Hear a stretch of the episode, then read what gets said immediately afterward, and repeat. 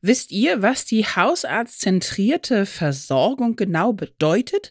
Praktiziert ihr es vielleicht schon oder überlegt ihr vielleicht, das zu tun? Wir haben uns dieses Modell mal ganz genau heute angeschaut und fassen das Wichtigste für euch zusammen. Eine Dosis Wissen, der Podcast für Health Professionals. Und damit guten Morgen und willkommen zu Ne Dosis Wissen, dem täglichen Podcast für das Gesundheitswesen. Mein Name ist Laura Weisenburger. Ich bin Ärztin und wissenschaftliche Redakteurin bei der Apothekenumschau und gemeinsam mit meinem Kollegen Dennis Ballwieser darf ich hier jeden Werktag ab 6 in der Früh euch über die Themen berichten, die für euch wirklich interessant sind. Heute ist Montag, der 14. August 2023. Podcast von gesundheithören.de und Apothekenumschau Pro. Und wir haben uns, wie schon angekündigt, diese hausarztzentrierte Versorgung mal ganz genau angeschaut, haben natürlich auch mit denjenigen gesprochen, die das so ein bisschen betrifft, nämlich Hausärzteverband und auch Würchebund. Die haben, so viel kann ich schon spoilern, da auch durchaus ein bisschen entgegengesetzte Überzeugungen und Argumente für und gegen dieses Projekt. Ich würde daher vorschlagen, holt euch den ersten Kaffee des Tages und dann starten wir in das Thema rein. Zunächst einmal natürlich die Frage, was ist denn das genau? Was bedeutet das?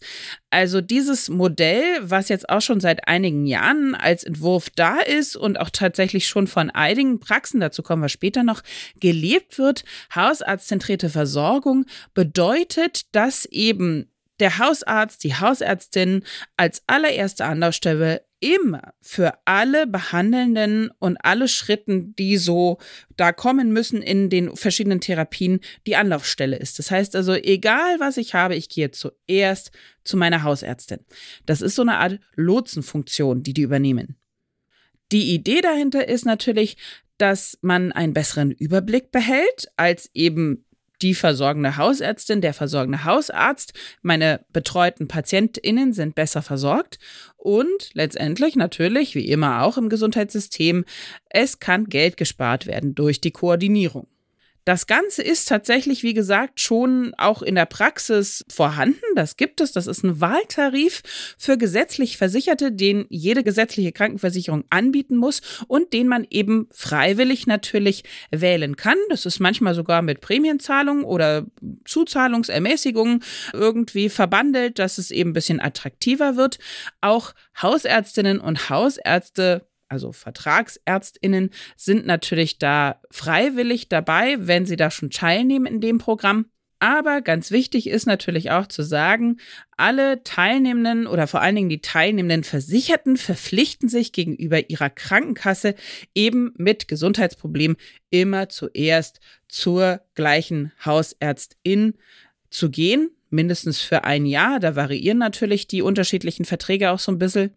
Und alle anderen fachärztlichen Beratungen können nur durch diese Überweisung, die zuerst dann die hausärztliche Praxis ausgestellt hat, erfolgen. Ausnahme, ganz wichtig jetzt an der Stelle, bilden solche Sachen wie ähm, Augenheilkunde, Frauenheilkunde und Kinder- und Jugendmedizin natürlich welchen Arzt, welche Ärztin ich da für meine primäre Anlaufstelle wähle, das darf von mir natürlich frei gewählt werden. Freie Arztwahl bleibt weiterhin bestehen.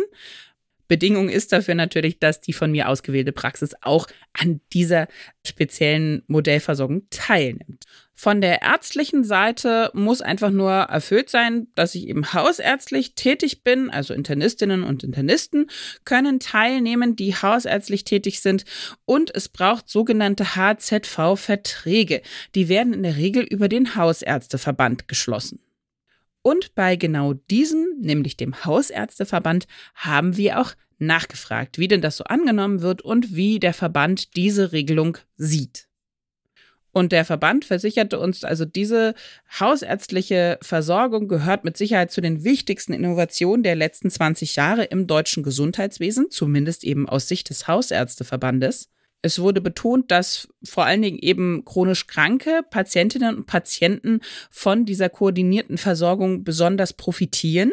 Das wurde auch klar bei den vielen Evolutionen, die es eben in, zu diesem Modell schon gab, mehr als es normalerweise zu anderen Modellen gab, wie der Hausärzteverband betonte. Denn in diesen Evolutionen kam ihm raus, die chronisch kranken, versorgten Patientinnen und Patienten kommen deutlich weniger ins Krankenhaus, mit ihrer chronischen Erkrankung. Es kommt zu deutlich weniger Komplikationen. Also da gibt es durchaus Vorteile. Vor allen Dingen, weil, wie der Verband eben betonte, da so eine chaotische Versorgung oder so ein, so ein Diagnostikpfad, den man manchmal ja durchläuft mit chronischen Erkrankungen, nicht gegeben ist, sondern dass eben alles aus einer Hand kommt. Ganz wichtig, hat der Verband auch betont, ist natürlich, dass die Verträge regelmäßig gekündigt werden können. Das tut aber offensichtlich kaum jemand. Mit Abstand, sagt auch der Hausärzteverband, ist es die erfolgreichste Alternative zu eben den Strukturen der Regelversorgung, die sich schon etabliert hatten. Aktuell nehmen über acht Millionen Patientinnen und Patienten an diesem freiwilligen Primärsystem teil. Und dem gegenüber, muss man allerdings auch sagen, stehen 16.000 hausärztliche Praxen, die eben dieses System schon etabliert haben. Ich frage mich, wie sich das genau verteilt, 8 Millionen und 16.000. Aber gut, das wird schon irgendwie hinhauen. Wobei das durchaus ein Punkt ist, auf den wir später noch zu sprechen kommen, nämlich wenn es um den Virchow-Verband geht. Der Hausärzteverband sagte weiterhin, die Vergütung ist durchaus fairer, zumindest wird sie vom Verband als fairer eingeschätzt, als in der Regelversorgung. Tatsächlich ist in der hausarztzentrierten Versorgung alles auf solche Pauschalen aufgebaut. Ja, die teilnehmenden Ärzte erhalten einen bestimmten Betrag pro Patient oder Patientin und pro Quartal. Dieser unterscheidet sich je nachdem, ob es eben eine chronische Erkrankung gibt oder nicht.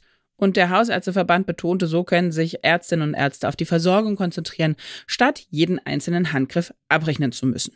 Aber wie schon angekündigt, sieht der Virchow-Bund, äh, also die Vereinigung der niedergelassenen Fachärztinnen und Fachärzte, nicht ganz so rosig. Da haben wir mit Adrian Zagler gesprochen. Er ist Geschäftsführer Kommunikation und Marketing beim Virchow-Bund. Und er schrieb uns, die ambulante Versorgung besteht heutzutage aus Haus- und Fachärzten gleichermaßen. Daher lehnt der Virchow-Bund ein stringentes, für Patientinnen und Patienten verpflichtendes Primärarztsystem rein durch Hausärzte ab. Denn, und da kommt eben das zum Tragen, was ich schon angedeutet habe, die primäre Versorgung wäre ohne die auch grundversorgenden Fachärztinnen und Fachärzte gar nicht möglich. Es gibt gar nicht genug hausärztliche Praxen, die das alles stemmen können. So schätzt jedenfalls der Virchow-Bund das ein. Und er sagt auch, das Primärsystem wäre letztendlich dann ein Nadelöhr und würde dazu führen, dass die Hausärzte regelrecht überschwemmt würden und sich dann nur noch mit Überweisung retten könnten. Und statt des Systems der hausärztlich zentrierten Versorgung plädiert der Virchow-Bund für die Entbudgetierung aller Fachgruppen, damit endlich alle erbrachten ärztlichen Leistungen auch bezahlt werden. Also es zeigt sich, ja, kann schon gut funktionieren, tut es offensichtlich auch in einigen Fällen. Das flächendeckend zu etablieren könnte problematisch werden, alleine weil uns da ausreichend Praxen fehlen aber Fakt ist auch, wenn ihr als Praxisinhaberin oder Praxisinhaber daran Interesse habt, dann lohnt es sich mit Sicherheit da mal die Ohren aufzusperren, mal in der Umgebung rumzufragen, wer praktiziert dieses Modell schon, wie gut funktioniert das. Denn es kann tatsächlich Zeitersparnis bedeuten und auch durchaus mehr wirtschaftlichen Gewinn. Und damit beenden wir diese Dosis Wissen am Montagmorgen. Wenn ihr keine Dosis mehr verpassen möchtet, dann geht doch jetzt einfach gleich auf Spotify oder Apple Podcasts oder da, wo ihr Podcasts hört und folgt uns. Dann bekommt ihr immer sofort eine Nachricht, wenn eine neue Folge erschienen ist.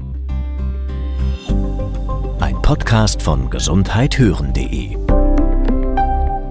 und Apothekenumschau Pro.